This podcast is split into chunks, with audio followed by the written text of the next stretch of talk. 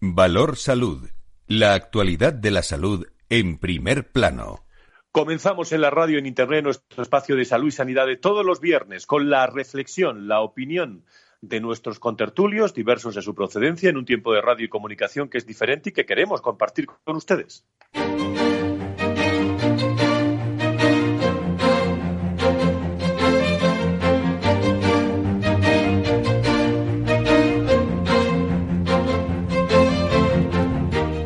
Valor Salud es un espacio de actualidad de la salud con todos sus protagonistas, personas y empresas.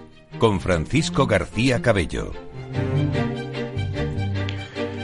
Amigos y amigas, muy buenos días. Sean todos ustedes eh, bienvenidos a una edición más de Valor Salud en este estado de confinamiento, pero como decimos siempre, sin parar de comunicar. 12 de junio es viernes, pasan unos minutos de las 10 de la mañana y con las últimas palabras del eh, ministro Illa en su comparecencia ayer en el Congreso, en el que seguía pidiendo también prudencia eh, en, todos los momentos y en todas las fases amanecemos eh, en este viernes con la incógnita siempre de quién va a pasar a una fase u otra, pero en este caso no es lo mismo que los últimos días. Madrid y Barcelona han anunciado, por ejemplo, que no van a pasar de fase 2 a la fase 3. Se van a quedar al menos una semana más en esta fase 2. Los informes no lo creen conveniente pasar a otra fase, según los técnicos de ambas comunidades, especialmente la de la Comunidad de Madrid. Es curioso ¿eh? que Madrid no pase a esa fase 3, eh, lo cual es eh, prudente,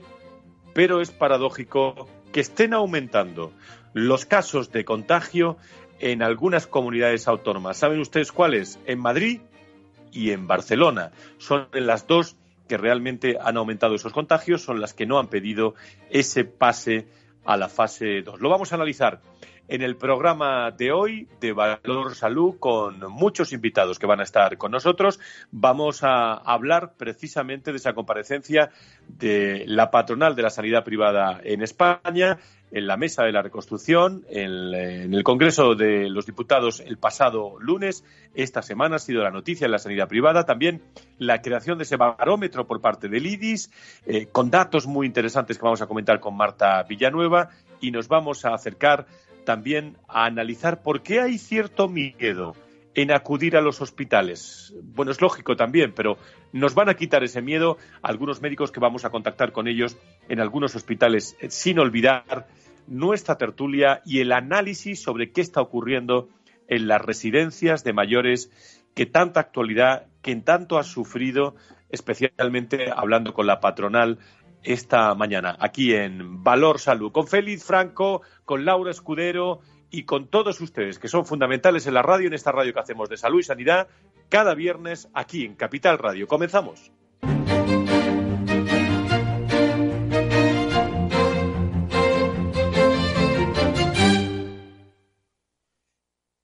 Valor Salud. La actualidad de la salud en primer plano. Y con toda la actualidad de todos los días, saben ustedes que llevamos ya desde el día 16 de marzo, estando con todos ustedes desde las 2 de la tarde en las Islas Canarias, todas las tardes con entrevistas especiales también dedicadas al mundo de la salud y la sanidad. Agradezco también eh, todo el sector de la salud y la sanidad, lo que nos han apoyado en todo ese espacio durante todo este coronavirus. Agradecimiento especial desde aquí, desde Capital Radio y desde Valor Salud. Vamos a conocer las últimas informaciones del día con Laura, Laura Escudero, situación global en España del coronavirus. Hasta ahora, ¿cómo estás? Muy buenas tardes, bienvenida. Buenos días, Fran. Pues Madrid y la zona centro de Barcelona, como tú ya has dicho, no van a pedir eh, pasar a la fase 3, que en unas horas conoceremos lo que decide el Ministerio de Sanidad, no en estas regiones que se quedan como están en la fase 2, pero sí sobre las que lo han pedido, como Galicia, y quiere levantar el estado de alarma en la región a partir del próximo lunes, y también han pedido avanzar de fase Castilla-La Mancha, Castilla y León, Comunidad Valenciana y Ceuta. Extremadura ha anunciado que no saldrá del estado de alarma ni abandonará la fase 3 hasta el día 21 de junio, dentro de dos semanas. Y lo que sí que hablamos y nos centramos en las comunidades es lo que decía ayer el ministro de Sanidad Salvadorilla en la Comisión de Calidad. Él hablaba de los rebrotes en el País Vasco o en Lérida y advertía que no vamos a derrotar el virus hasta que haya una terapia o una vacuna. Y en el aspecto internacional en todo el mundo ya hay más de 410.000 fallecidos y casi 7.400.000 contagiados, con Estados Unidos, Rusia y Brasil como los países con más afectados ya superan los millones en todo el mundo. Muchas gracias. Por esa información de, la mañana en este, en este viernes. Esta semana también hemos conocido que la Fundación IDIS presenta una nueva edición del Barómetro de la Sanidad Privada, un análisis exhaustivo que ponemos a disposición también, que la Fundación pone a disposición de toda la sociedad y en el que se puede observar también el nivel de satisfacción con el trabajo que realiza la sanidad privada. Eh, esta es ya su sexta edición y en ella podemos observar también que los resultados mejoran o se mantienen ¿eh? con calificaciones elevadas que en muchos casos superan el notable en buena parte de las cuestiones planteadas. Pero vamos a eh, que nos lo resuma, que nos lo cuente a la directora general de la Fundación IDIS, Marta Villanueva, que está en línea esta mañana de viernes con nosotros. Doña Marta, eh, querida Marta, encantada de saludarte. Muy buenos días. Hola, buenos días, Fran. ¿Cómo estás? Encantada de saludarte también. Muchas gracias por estar con nosotros. ¿Qué conclusiones podemos sacar de este barómetro de la sanidad privada en estos momentos en España, Marta? Pues la verdad es que estamos muy satisfechos porque este barómetro de sanidad privada 2020 ha consolidado a la sanidad privada como un ejemplo a seguir ¿no? en esta línea, eh, ya que 8 de cada 10 asegurados valoran los servicios sanitarios con una puntuación mayor de, de 7. Eh, efectivamente, esta, esta encuesta la hicimos con antes de que se generara la COVID-19 y han participado un total de 1.600 usuarios. También eh, interesante conocer que el 77% de estos usuarios utilizan también la sanidad pública y esto realmente pues pues pues les permite una valoración eh, muy muy clara y definitiva. Los datos de este año realmente, Frank, consolidan los obtenidos en la última edición del barómetro en el año 17 y la verdad es que son muy positivos, porque era global media más 5 frente al 6,9 que tiene la sanidad pública, pues es potente porque mantenerse en estos niveles ya es en sí un trabajo ingente, ¿no? Eh, sí que querría matizarte que el barómetro refleja que el 81% de los usuarios valdrá por encima de 7 los servicios ofrecidos por la privada y las pruebas diagnósticas, la atención especializada o el ingreso hospitalario son las preferencias hacia la sanidad privada en comparación con la pública. Un dato, Frank, que, quería aquí también, también trasladar es que bueno, este año eh, hemos, ha reflejado el indicador también de recomendación, el Net Promoter Score, que, que dice que, que, la sanidad privada tiene una valoración de, una puntuación de 40. ¿eh? sabemos que este NPS va desde menos 100 a más 100 y las valoraciones de 40 y 50 se consideran realmente excelentes, con lo cual para nosotros bueno, pues es un motivo adicional de satisfacción de que la sanidad de titularidad privada está yendo en la dirección adecuada, que todos estos trabajos de asistencia, de inversiones, de dotación de recursos y de puesta a disposición del paciente, junto con toda esa corriente de digitalización y de, y de, y de inteligencia artificial para buscar eh, los mecanismos de, videoconsultas y de conexión con el paciente se están tomando como, como un valor eh, muy, muy, muy válidamente valorado por todos los, pacientes, por todos los usuarios. Y bueno, pues no tenemos que olvidar que en nuestro país eh, hay pues cerca de, de, de 10, 10 millones 400 mil usuarios que utilizan la sanidad privada y que también complementan en algunos casos con sistema Pero estos son datos pues realmente sólidos, compactos y tener muchísima satisfacción de solidez y de reconocimiento por parte de los usuarios. Marta, eh, mm, eh, en estos momentos, estos datos positivos nos llegan en un momento, bueno, de, mucho análisis, eh, de colaboración de la sanidad pública y la, y la privada. Después, digo, bueno, no estamos todavía en estado de alerta, pero después de haber pasado lo, más tremendo de, este COVID-19, donde se ha visto de nuevo que esa colaboración funciona y donde hay que hacer un análisis también de, lo que la sanidad privada ha aportado en momentos de, COVID. Lo digo por, el, por la situación en la que han salido estos datos en, en, eh, en pro de análisis de, esa colaboración privada en el COVID-19, ¿no? Sí, bueno, eh, realmente ahora vendrá una corriente de noticias y un análisis de datos donde efectivamente pues la sanidad privada pues por algunas facciones o por alguna alguna parte de la clase política y social pues pues siempre está anostada. Lo cierto es que en este momento eh, y, en, lugares epicentro de la pandemia, como ha podido ser Madrid o Cataluña, es donde más se refleja el ejemplo, bueno, y en ambas aquí, de que esta colaboración ha sido imprescindible porque la sanidad llegó al colapso. Y lo cierto es que en los hospitales privados, a disposición del Gobierno central, se ha atendido eh, y se ha hospitalizado e ingresado y cuidado a cualquier paciente que fuera eh, enviado por parte del gobierno, ya fuera de sanidad privada o de sanidad pública.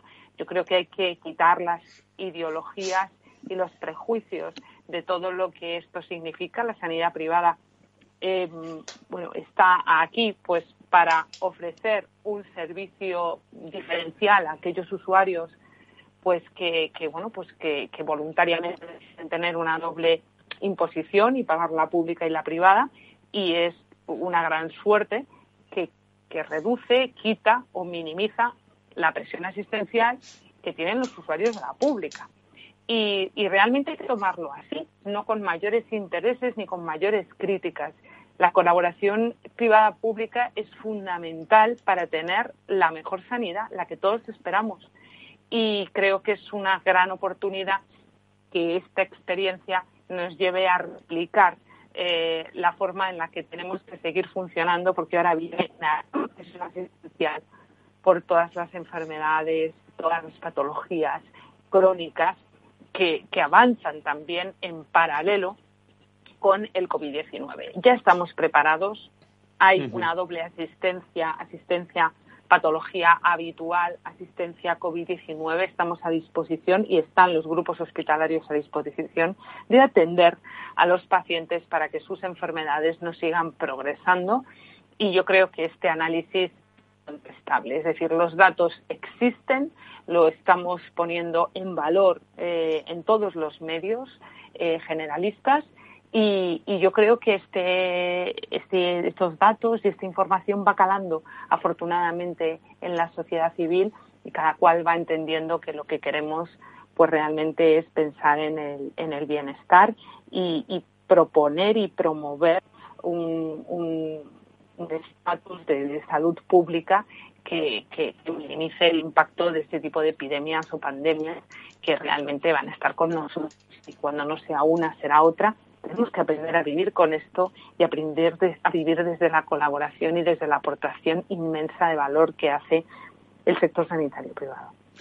Muy bien, pues eh, por último, eh, rapidísimamente, no tenemos mucho más tiempo. Ayer ya el ministro en, eh, la comparecencia en el Congreso, mm, bueno, paraba de, reiterar la importancia de, la prudencia de los rebrotes. No hemos vencido todavía al virus. Lo digo porque la llamada de atención siempre a la, a la prudencia, mantener las distancias, la limpieza, las mascarillas, yo creo que no lo debemos olvidar, aún, bueno, estos días no, pero los que vienen, que vienen con buen tiempo, pues tenemos que saber eh, socializar de otra forma en estos tiempos, ¿no?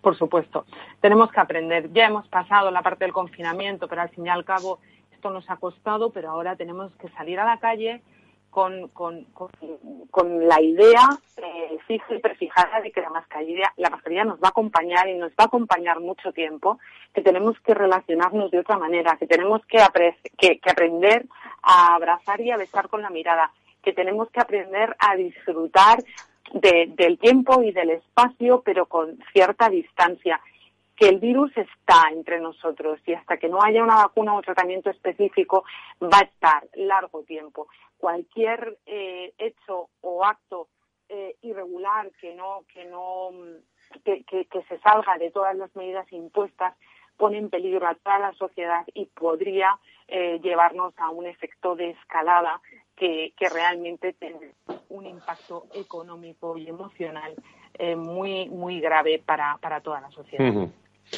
Marta Villanueva, directora general del IDIS. De nuevo, gracias por estar con nosotros este viernes en Valor eh, Salud. De momento mantenemos donde usted y yo vivimos en la Comunidad de Madrid la fase 2 con mucha prudencia hacia la semana que viene en fase 3 y que tenga usted una excelente semana y buen fin de semana. Muchísimas gracias. Muchísimas gracias. Buenos días. Valor Salud. La actualidad de la salud en primer plano. Y vamos a analizar la comparecencia de este lunes también del presidente de ASPE, Carlos Rus, en el Grupo de Trabajo de Sanidad eh, y la Salud Pública de la Mesa de Reconstrucción Social, donde tantos eh, colectivos, entre ellos pacientes, han querido estar y, ya han tenido la suerte de la sanidad privada de estar esta semana la patronal de la sanidad privada, pues eh, exponiendo la dimensión real de, esa sanidad privada en España, y muchísimos aspectos más, como es la necesidad de, de establecer mesas de coordinación nacional, determinar modelos de participación en la sanidad, establecer una correlación de servicio directo a la atención y seguimiento médico, incluir a los centros sanitarios privados en los planes de abastecimiento y necesidad también de homogenizar y coordinar la gobernanza y la normativa. Son algunas de las conclusiones, pero quería conocer la impresión del, presidente de la patronal. Don Carlos, encantado de saludarle. Muy buenos días. Hola, ¿qué tal, Fran? Muy buenos días. Encantado de acompañaros. Bueno, ¿cuál es la, impresión de esta primera comparecencia de la sanidad privada en su historia en, el Congreso, en esta mesa de, reconstrucción? Pues, eh, Fran, estamos muy satisfechos y estamos muy satisfechos fundamentalmente porque hemos tenido la oportunidad por primera vez, como tú dices, de poder comparecer en el Congreso, de poder explicar a todos los grupos políticos qué es la sanidad privada, qué es lo que aporta, cuál es nuestra, nuestra forma de, de entender ese modelo del Sistema Nacional de Salud nuestros dos aliados, siendo la, sanidad privada esa parte flexible, esa parte que está para ayudar cuando el sistema lo, necesita. También hemos podido contar cuál ha sido la aportación del sector sanitario privado en, esta, pandemia y, aportar también, pues, si hubiera algún rebrote, cuál pensamos que serían puntos de modificación importantes y por supuesto, y por supuesto nuestro punto de vista sobre cuál debería ser el futuro del Sistema Nacional de Salud. Entonces, de tener ese tiempo para poder debatir con ellos con calma, tener esta hora y media de participación en la que intercambiar impresiones, pues eh, ha sido desde nuestro punto de vista muy satisfactorio porque porque nos ha dado, hemos tenido por fin esa oportunidad, ¿no? ¿En qué, incidieron más los señores diputados de los distintos grupos de cara a preguntar a la sanidad privada en esta semana, Carlos? Bueno, todos fueron muy agradecidos por el papel de, los profesionales, por el papel de la sanidad privada y por la puesta a disposición. Eh, algunos tenían más interés por conocer eh, cuál, era, el impacto a futuro en el, sector sanitario privado, otros en cuanto el funcionamiento, cómo, cómo había sido la coordinación eh, y la relación tanto con las autoridades del Ministerio como de las consejerías. Algunos nos preguntaron más sobre modelos concretos, como el modelo confesionales, que sabes que están, están en debate político en el área de Madrid, con mucha presencia, también en Valencia, y donde pudimos aportar cifras ¿eh? que demuestran la eficiencia de ese modelo que por ejemplo en Madrid supone un 30% de, de ahorro eh, y, que, y, que, y, que sin embargo también por ejemplo en Madrid pues, eh, uno de estos modelos es el mejor valorado todos los años por los ciudadanos. Eh, bueno, fueron, fueron, tocamos muchas materias, ¿saben? porque al final una hora y media eh, da, da, para mucho, pero yo creo que en grandes líneas les pareció también muy interesante las aportaciones en cuanto a la forma de actuar en caso de un rebrote, ¿no? De un nuevo rebrote. Muy bien. En, la penúltima cuestión, eh, eh, fuiste al Congreso, Carlos, fue la sanidad privada al Congreso después de una reunión con el ministro en la que mm, os pidió unos días eh, para reflexionar y, bueno, se ha publicado en distintos medios para compensar a la sanidad privada por ese, por ese esfuerzo. ¿Qué esperáis en los próximos días del Ministerio de Sanidad? Bueno, pues esperamos una respuesta, Fran, porque al final yo creo que, también dejamos muy claro que, hemos dejado de lado estos criterios economicistas del sector de los que tanto se nos ha cruzado, que hemos puesto por delante nuestro, nuestra responsabilidad social por, por, delante de nuestro objeto eh, empresarial eh, y que lo que buscábamos no era en ningún caso sacar tajada, que lo que estábamos buscando, entendíamos que todos los sectores económicos han tenido pérdida, entendemos que la sanidad privada tiene que tenerlo pero esta consideración de esencial y al mismo tiempo de no permitirnos adecuar las estructuras que supone un impacto económico para el sector que no tiene ningún otro. Y por eso pedíamos esas ayudas eh, ya lo digo, para minimizar pérdidas, para compensar ese esfuerzo extraordinario que han hecho los hospitales, que han hecho el sector sanitario privado y que no han tenido que hacer otros sectores, porque sí se les ha permitido adecuar sus estructuras a las necesidades. Pues eh, semana intensa, la de la sanidad eh, privada, semana y semanas en plural desde el COVID-19 intensa, la de la sanidad privada, en pro de, esa coordinación nacional que tenía el Ministerio de, Sanidad, en pro, en pro de salvar vidas, como decimos siempre, y les felicitamos, ¿eh? le felicito eh, realmente porque yo soy uno de los que se ha eh, escuchado esa hora y media de su comparecencia, ¿eh, don Carlos, y realmente eh, muy interesante los datos que se ha aportado, muy interesante las preguntas y realmente efectivas sus, sus contestaciones. Así que enhorabuena por esa primera comparecencia. ¿eh? Pues muchísimas gracias, Fran. Esperemos que, que, sea la primera, como tú dices, que sea una primera de muchos y que tengamos ese hueco a nivel político pues para poder contar lo que hacemos evitando pues eh, planteamientos ideológicos que tomen decisiones que no tengan en cuenta los resultados. Don Carlos Ru, presidente de la patronal de la sanidad privada en España, gracias, buenos días, buen fin de semana y, seguimos muy detalladamente toda la evolución de la, de la sanidad privada aquí en Valor Salud. Muchísimas gracias, muy buenos días. Muchísimas gracias, Fran, y buen fin de semana. Buenos días.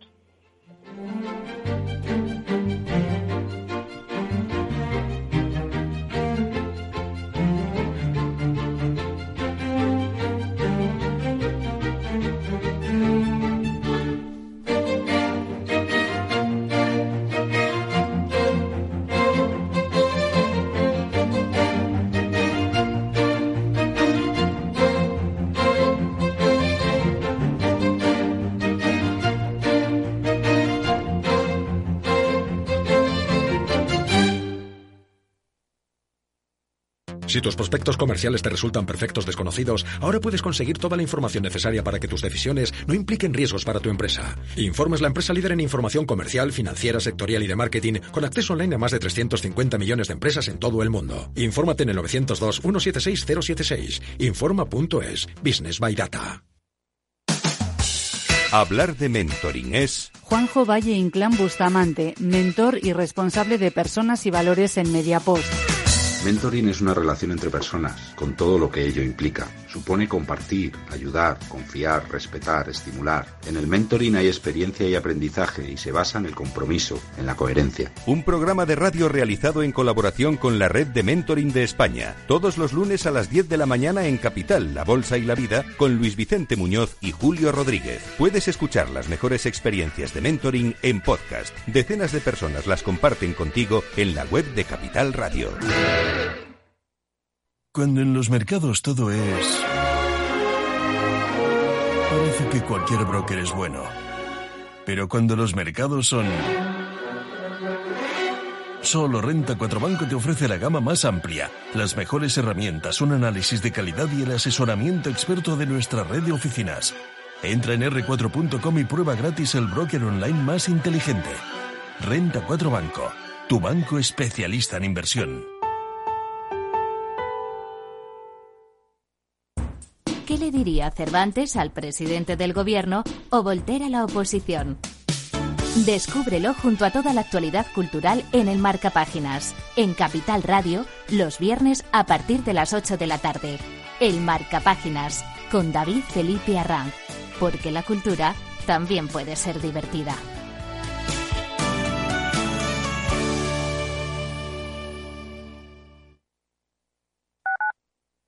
Tu radio en Madrid 105.7, Capital Radio. Memorízalo en tu coche.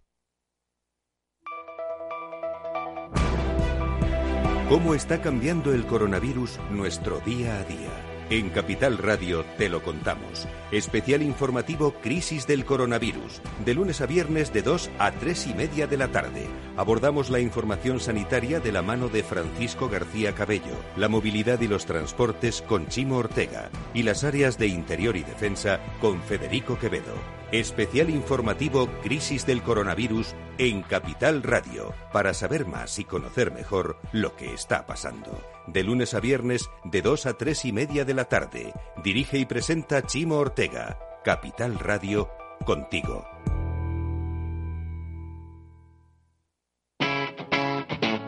Capital Radio.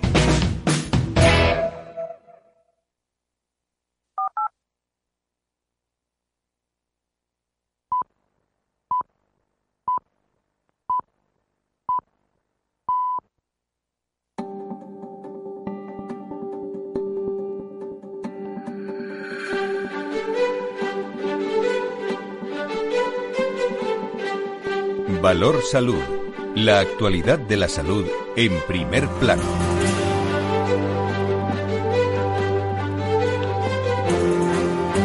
Estamos en Valor Salud todos los viernes a las 10, las 9 en las Islas Canarias. La actualidad de la salud y la sanidad en los últimos cinco años, aquí en Capital Radio. Interesante, pueden escuchar todos nuestros testimonios a través de todos los podcasts de Capital Radio. Hemos escuchado a Marta Villanueva, directora general del IRIS, la comparecencia de, Carlos Rus, el presidente de la patronal de la sanidad privada en España, esta semana, después de su conversación con el ministro Illa. Y vamos a conocer eh, detalladamente qué está pasando con detalle en estos momentos en las residencias de ancianos de nuestro país.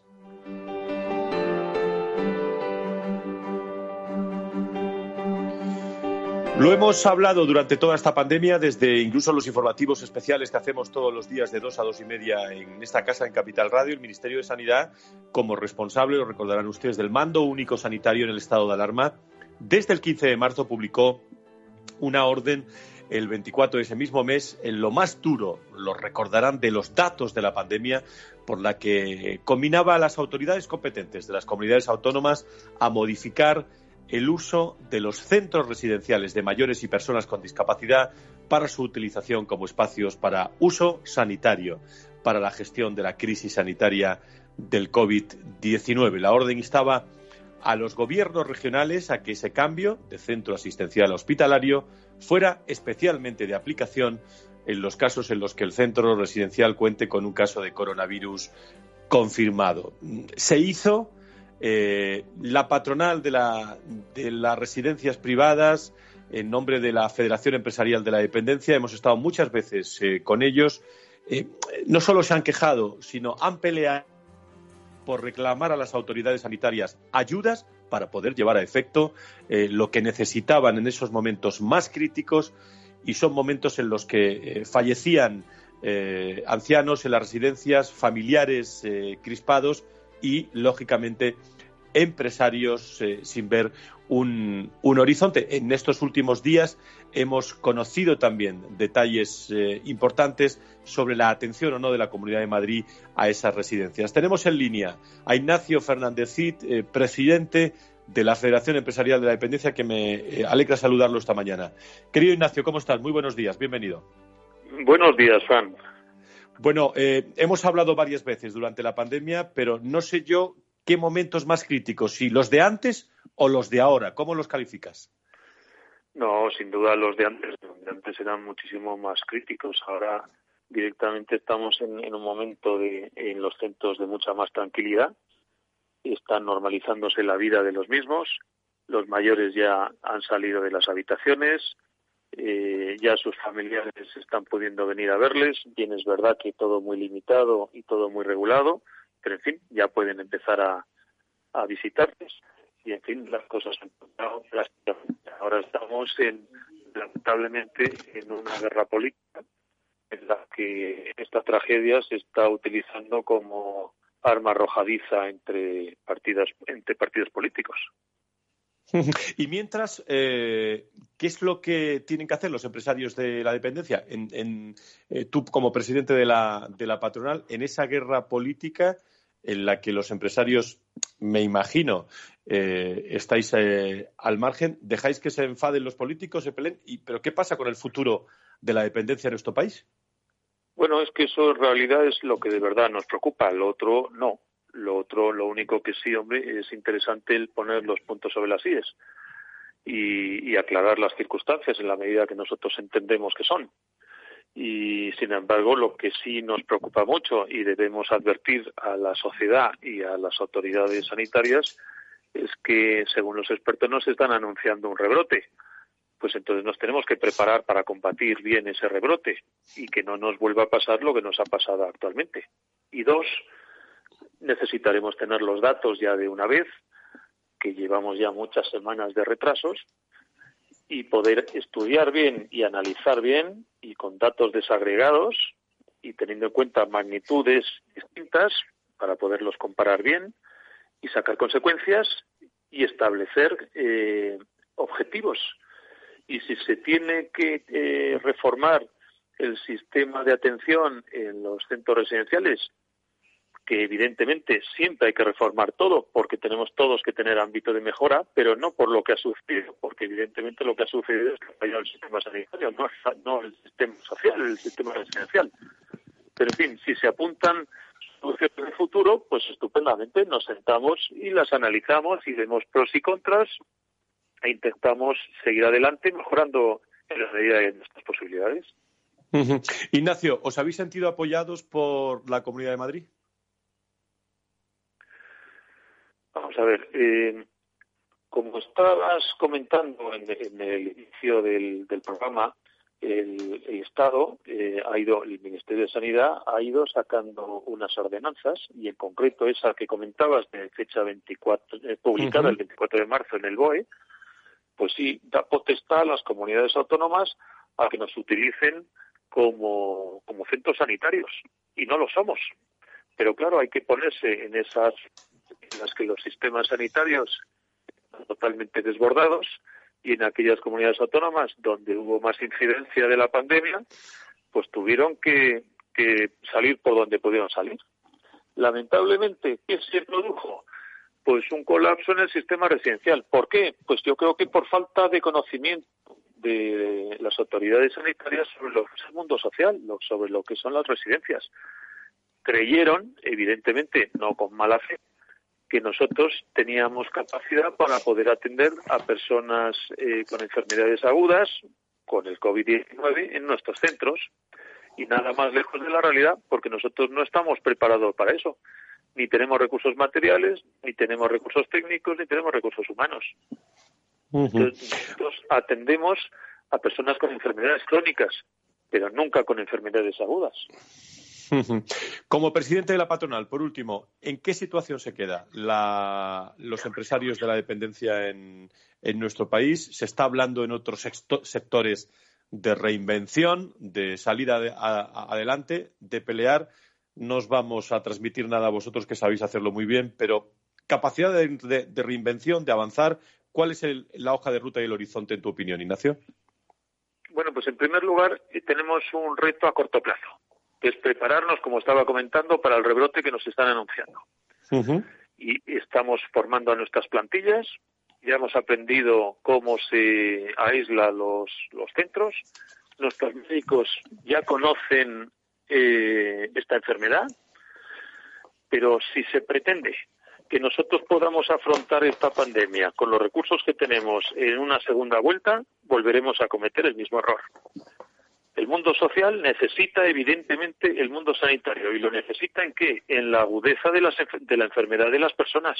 En la parte crónica ya lo hacemos nosotros, pero en la parte aguda los necesitamos. Los necesitamos ahora y los necesitaremos siempre según está establecido el modelo actual. Ahora, dos. Pensando en modelos de futuro, sí, claro, nosotros siempre estamos abiertos a seguir mejorando y desarrollando este sector y además lo tenemos muy fácil. En fin, es, es, mirar un poco a nuestro entorno, a los países europeos y ver qué están haciendo allí. Y evidentemente que están haciendo algunas cosas muy distintas a las que hacemos aquí. Y además son fórmulas que han triunfado. Así que ¿por qué no las vamos a llevar a cabo aquí? ¿Y por qué no van a tener también su, su éxito en, esta, en este desarrollo? Pues eso es eh, futuro, que es en lo que tenemos que estar ahora muy pendientes, precisamente, eso sí, de, esos, de esos rebrotes. Ignacio Fernández Cid, presidente de la Federación Española de la Dependencia, de la FED, muchísimas gracias por estar con nosotros. Un abrazo fuerte. Igualmente, un abrazo muy fuerte. Buenas tardes. Y mm, lo hablábamos esta semana en, eh, en, los informativos de las dos de Capital Radio, en ese programa especial del miedo que puede existir en algunos hospitales eh, eh, de, regresar, ¿no? De, tener una enfermedad, una patología y tener miedo y no acudir y bueno y empeorar en casa y cuando se acude realmente a lo mejor es tarde ya. Luis Pardo es médico del Hospital La Salud en nuestro país. Don Luis, doctor Pardo, encantado de saludarle. Muy buenos días. Buenos días, Fran. Bueno, pues eh, ¿existe realmente ese miedo a acudir a los hospitales en estos momentos con, con la que hemos pasado y la que se está pasando en estos momentos? Bueno, eh, yo mi sensación personal y la de muchos compañeros es que todavía existe más miedo del que del que debería.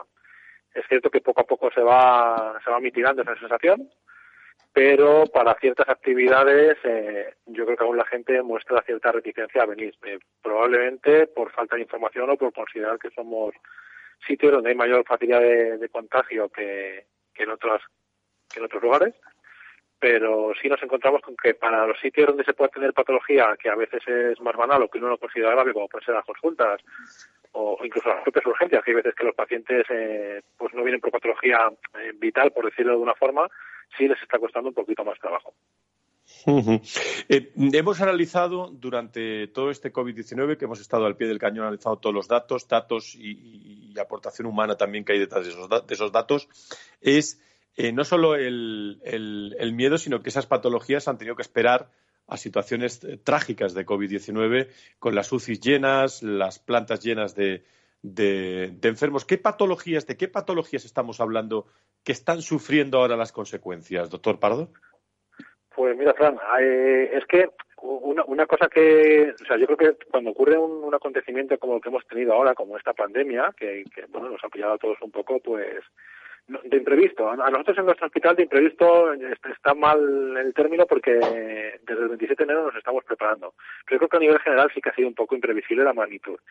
Eh, nosotros siempre hemos pensado el COVID ha llegado, pero el resto de las patologías no se han ido, es decir, están ahí. El COVID es un añadido es lógico que haya que tener prudencia, porque nos enfrentamos a un patógeno que a día de hoy todavía tenemos poca información sobre él, pero eh, lo que no podemos obviar es que los tumores, los infartos, los accidentes cerebrovasculares, las apendicitis, las colecistitis y un largo etcétera de patologías que requieren asistencia siguen ahí. Es decir, no, se han apartado a un lado para dejarle hueco al COVID, sino que están coexistiendo con el COVID.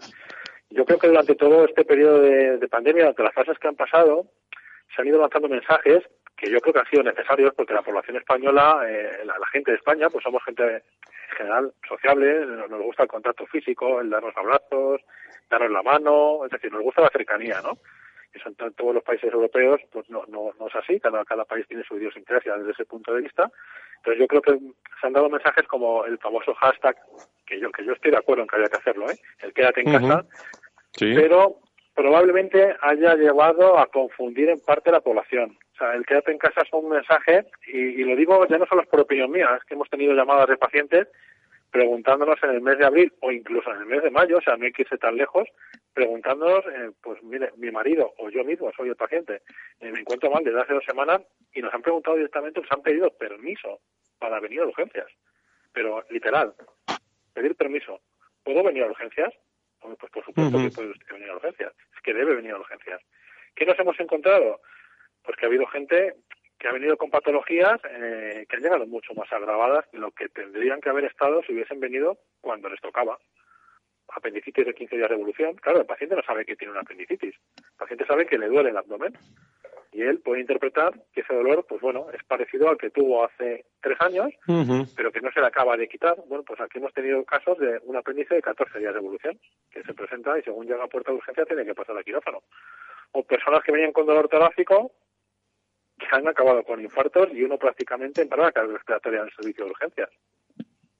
Con dificultad respiratoria ya ni hablar. Claro, en la dificultad respiratoria ha sido un poco el, el problema que más se le ha quedado grabado a la gente, ¿no? La gente, mm, pues bueno, lo que ha tenido conciencia es que el COVID afectaba fundamentalmente a los pulmones, que es verdad, la principal, el principal órgano diana del COVID, aunque no es exclusivo, pero han sido los pulmones, es donde más afectación ha producido. Y claro, el mensaje que hemos dado es, hay que quedarse en casa nos vamos a poner en contacto con usted para valorarlo. La valoración a distancia, a mí creo que, o sea, creo que es una cosa que hay que hacer, pero es un complemento, no puede ser nunca un sustituto de una valoración presencial. Es decir, hay cosas que se pueden valorar a distancia y cosas que no. Entonces, eh, bueno, este mensaje que es necesario por intentar conseguir que la población guardase unas medidas de confinamiento, de distanciamiento, para evitar la, el contagio, pues se ha convertido un poco en un arma de doble filo que a día de hoy todavía nos sigue pasando. O sea, en las llamadas de poder ir a la urgencia son de hace 10 días, no desde hace tres meses. Eh, hay un hay un asunto eh, que le quería preguntar también. Eh, bueno, ayer mismo el propio ministro ya hablaba también en la comparecencia del Congreso de, de Madrid de los diputados sobre bueno la atención que hay que tener al virus que no se ha marchado todavía y a ese rebrote, ¿no? Me preguntaba yo si el miedo a no acudir a, los hospitales, si se suma, cada vez más estamos hablando de rebrote para, el otoño. no sé si, si estamos lanzando un mensaje positivo, seguro que sí, pero eh, si va a ser eh, realmente contraproducente para, para muchos eh, usuarios de que se van a quedar en casa y van a seguir con, con la telemedicina, con todas las bondades que tiene la, telemedicina. No sé si me explico, doctor Pardo. Sí, sí, te explicas, te explicas. A ver, la, telemedicina es un arma que, que, ha llegado, un arma tecnológica que ha llegado para, para quedarse y que debe potenciarse. al final es parte del futuro de la medicina pero no puede ser el sustituto único. es decir, yo al final para valorar un dolor abdominal, es que es algo lo más cotidiano del mundo. Yo para valorar correctamente un dolor abdominal con telemedicina, al paciente le podré explicar, sea, él me podrá explicar a mí, pues que le duele tal zona del abdomen, que empezó a dolerle hace tantos días, cómo es la intensidad, cómo es el tipo, pero eso es una parte de la, del acto médico. Al final, yo, si quiero explorar bien a ese paciente, tengo que hacer una palpación abdominal, una percusión, es decir, una serie de técnicas que, te, que, estudias durante la carrera de medicina y que perfeccionas durante, durante el periodo de residencia, pues para saber para saber si eso que te está contando el paciente, que él, al final cuenta e interpreta lo que siente, ¿no? Y te lo intenta explicar de la mejor forma posible. Pero yo, al final, como médico, hago una valoración de entre eso que me está diciendo él, que yo intento orientar esa información a lo que yo necesito saber para ponerle un diagnóstico lo más correcto posible, junto con unas maniobras exploratorias y, si es necesario, que puede ser necesario, unas exploraciones complementarias. Pues, pues una ecografía, una radiografía abdominal o, lo que hiciese falta, ¿no? Al final del conjunto de todas estas actuaciones, yo saco una etiqueta, un diagnóstico y a partir de ahí procedo a un tratamiento que puede ser muy distinto en función de que el diagnóstico sea pues un apéndice que supone llevar al paciente a quirófano, pues a un dolor abdominal originado por meteorismo, que no, no tendría mayores consecuencias en principio. Pero la telemedicina me va a permitir hacer ciertas cosas y otras no. Entonces yo, yo creo que es un muy buen complemento ha de ser un excelente complemento y tiene que y tiene que implementarse en cada vez más sitios y con más frecuencia, pero no debe ser un sustituto. Pues miedo a acudir a, esos hospitales. Eh, le agradezco mucho, doctor Pardo, eh, que ya tenemos, que hayamos tenido más tiempo que, esta semana, porque me, quedé con algunas cuestiones que, hemos saldado ahora eh, en, esta, en esta charla con el, Hospital de la Salud, que además ha puesto un dispositivo también de información para, para todos los que quieran. Doctor Pardo, muchas gracias por estar con nosotros. Muy buenos días. A vosotros, buenos días. Hasta luego. En un mundo globalizado y cambiante, los grandes debates de la actualidad cobran más sentido que nunca. Cada lunes a las 10 de la noche, Víctor Arribas analiza en Capital Radio los principales acontecimientos internacionales y cómo nos afectan a los españoles. Atalayar, las claves del mundo en tus manos, en Capital Radio. Valor Salud, la actualidad de la salud en primer plano.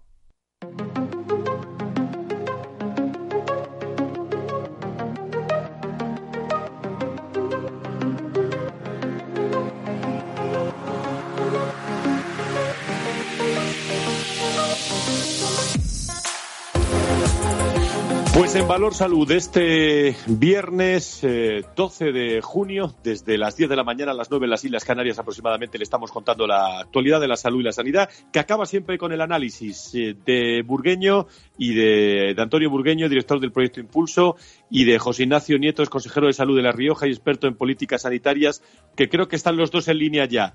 Nacho, ¿cómo estás? José Ignacio, muy buenos días, bienvenido. Hola, buenos días, Muchísimas gracias por estar con nosotros. Mm, eh, Antonio Burgueño, estás ahí, muy buenos días, bienvenido. Buenos días, buenos días. Muchísimas gracias. Bueno, ¿por dónde quieren empezar eh, ustedes? Estamos todavía en fase 2 y el ministro no para de hablar. Ayer en el Congreso lo, hablaba de que, bueno, los rebrotes están ahí y que hablaba yo ahora del miedo que hay de acudir a los hospitales. Eh, muchas patologías que han estado, lo hemos hablado muchas veces, en listas de espera, en colas ante la urgencia del COVID eh, del COVID-19. Bueno, lógicamente estamos en una situación mucho mejor que hace cuatro semanas, pero cada vez hablamos más de, rebrote, queridos amigos. Bueno, pues vamos a ver, eh, es que eh, sí, pero es que llamamos rebrote, mm, pero cuantifíqueme el rebrote, es decir, no, no, no, no quiero la importancia, cuidado, lo que quiero es dimensionarlo. Porque el rebrote pueden hablar de tres personas, de 15, de 20, bueno, pues, pues bueno, pues contaba con ello y además es, eh, no puedes confinar a toda la población porque haya un pequeño rebrote, unos pequeños casos, que siempre desgraciados, evidentemente, que nadie me malinterprete, pero que se está actuando bien porque están localizados y mientras que estén localizados y se a los posibles casos que están al lado, pues, pues, estamos actuando correctamente. La vida tiene que seguir, no podemos aislar a sanos eh, porque hay un, una, nuevos casos que aparezcan. ¿no? Esos casos hay que actuarlos, hay que aislarlos y, ese es un buen trabajo si se está haciendo así. Lo que sí diría que los medios de comunicación, cuando hablen de rebrote, pongan la cifra, porque rebrote uno se puede imaginar muchas cosas, ¿no? Nacho. Sí, bueno, yo creo que eh, lo que nos pasa un poco con el, con el rebrote viene, por un lado, porque eh, todavía el desconocimiento que tenemos de la enfermedad y de la evolución que puede tener, hasta ahora solo sabemos lo que ha sucedido o lo que hemos ido, lo que hemos podido ir viendo de cómo ha evolucionado eh, el coronavirus, esta, esta pandemia desde que empezó hasta, hasta este momento.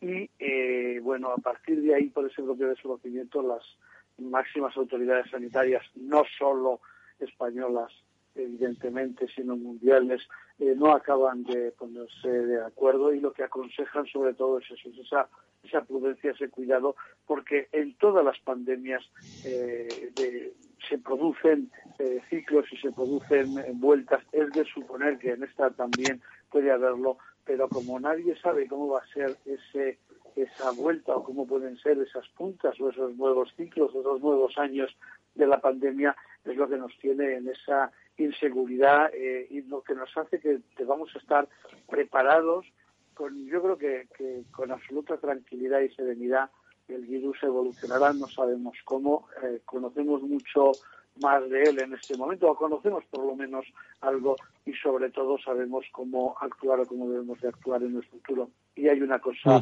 muy clara, en tres meses la capacidad infectiva eh, o de infección de, del virus y de esa extensión y de ese desarrollo ha disminuido yo creo que de una forma terrible. Yo creo que he oído que hasta es 100 veces menor que lo que era en un principio. En fin, un rebrote o próximas situaciones nos deben hacer eh, pensar que, se dan o que van a ser eh, diferentes y por tanto que las podremos afrontar mejor, que tenemos que estar preparados y por eso se sigue actuando y sobre todo que no hay que meter miedo a nadie ni cambiar ni tratar de cambiar el, curso de las cosas por ese motivo. Em, no sé que, si me quieren decir algo de, de, la comparecencia de la sanidad privada en el Congreso o, bien de, bueno, de, que se sigue hablando también del portavoz del Servicio de Emergencias, del Ministerio de, Sanidad, de todas las, eh, las, posibles implicaciones, o, bueno, quieren hablar fundamentalmente de, esa fase 2 en la que Madrid, por ejemplo, ha dicho eh, que no, hasta al menos la semana, la semana que viene. No sé qué comentario eh, quieren hacer para, para ir acabando este programa de hoy. Yo, yo quisiera poner en valor la, en el Congreso cuando estuvo don Carlos Ruz, estuvo muy acertado poniendo en valor que lo que ha hecho la actividad privada y además poniendo en valor la necesidad que hay que seguir contando con ella por lo que estaba contando el doctor Pardo, porque es que vienen momentos muy graves y que todos juntos salvando salvando vidas, mejor dicho, porque lo que antes era una patología que se podía curar ahora se están acumulando y se están complicando. Es un tema muy grave. Y ahí están, lo han dejado claro y además pensando en el futuro, porque son dos momentos, el inmediato y el futuro. Yo quisiera, quisiera ponerlo en valor porque estuvo bastante afectado. Nacho. Sí, eh, vamos a ver, yo creo que ahí hay cuestiones muy importantes, no nos da tiempo de tratarlas, pero que hay que, hay dejarlas un poco también eh, claras, ¿no? Eh, estamos en un, en un momento, yo creo, que de futuro ya empieza a no ser lo más peligroso el COVID siendo una preocupación, sino que lo que nos preocupan más es determinadas soluciones que son algunas de las actuaciones que podamos ir encontrándonos, incluso en el, o, especialmente ¿no? en el terreno político, es decir, en el de los gobernantes, porque estamos viendo cosas y estamos viendo actitudes tan poco claras y tan y tan tremendas, eh, no solo ya por las cuentas que se cuentan o no se cuentan, se deja de contar y empieza esto a ser hijo, pero no nos debe aburrir tanto como para no hablar de ello, porque es importante que no sepamos lo que está sucediendo de verdad o que nos quieran contar cada día una cosa según interese por otros motivos, y eso sin ninguna duda es un tema importantísimo para el futuro. O sea, no se piensa, no se habla de lo que necesita nuestro sistema sanitario y la oportunidad que debemos tener para cambiarlo y mejorarlo y adaptarnos a las necesidades y a las situaciones de verdad de las personas, de todos los españoles hoy y en el futuro, en todos los ámbitos, y no podemos tener un sistema que esté como, de alguna manera, y creo que es lo que decía Antonio, como esté como paralizado, solo, solo pensando, mirando hacia, hacia un lugar. Eso es, yo creo que es muy importante, que se tiene que que se tiene que tener en cuenta, que lo tenemos ahí y que, bueno, pero que hace falta tener las cosas claras, verlas de verdad y ver ese futuro y poderle encontrar eh, las soluciones. Y, hoy mismo, pues no sé si nos podemos fiar de verdad y pensar que eso va a suceder con lo que estamos viendo todos los días. Pues el análisis de Antonio, eh, de Antonio Burgueño, de José Ignacio Nieto. Miren, miren ustedes lo que les pongo para acabar hoy el, el programa en este tono musical. A ver si les gusta. Es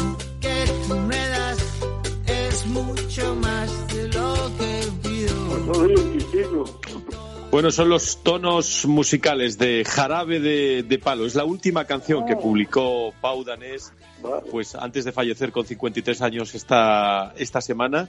Él lo sabía, pero eh, quiso sacar eso que tú me das.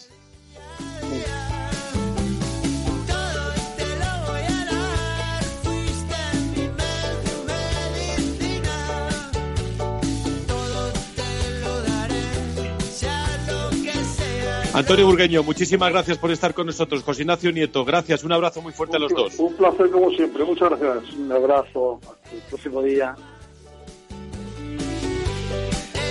Y con jarabe de palo nos despedimos. Gracias a todos ustedes, queridos amigos. El viernes más salud y sanidad aquí en Capital Radio con los protagonistas contado de otra forma. Adiós, buen fin de semana.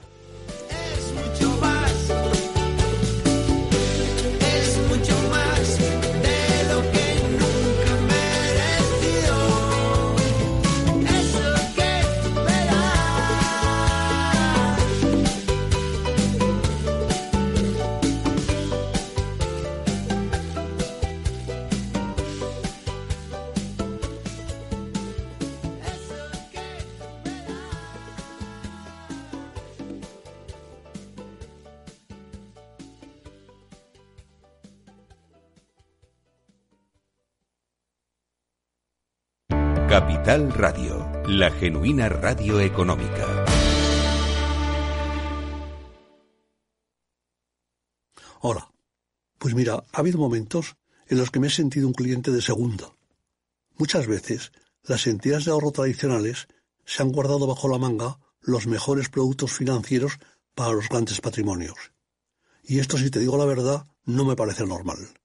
Por eso, Finambest es revolucionario los mejores fondos de inversión a mi alcance y al de todos, porque te da más rentabilidad por tus ahorros gracias a sus bajas comisiones, porque no tiene letra pequeña, porque no se guardan ases en la manga.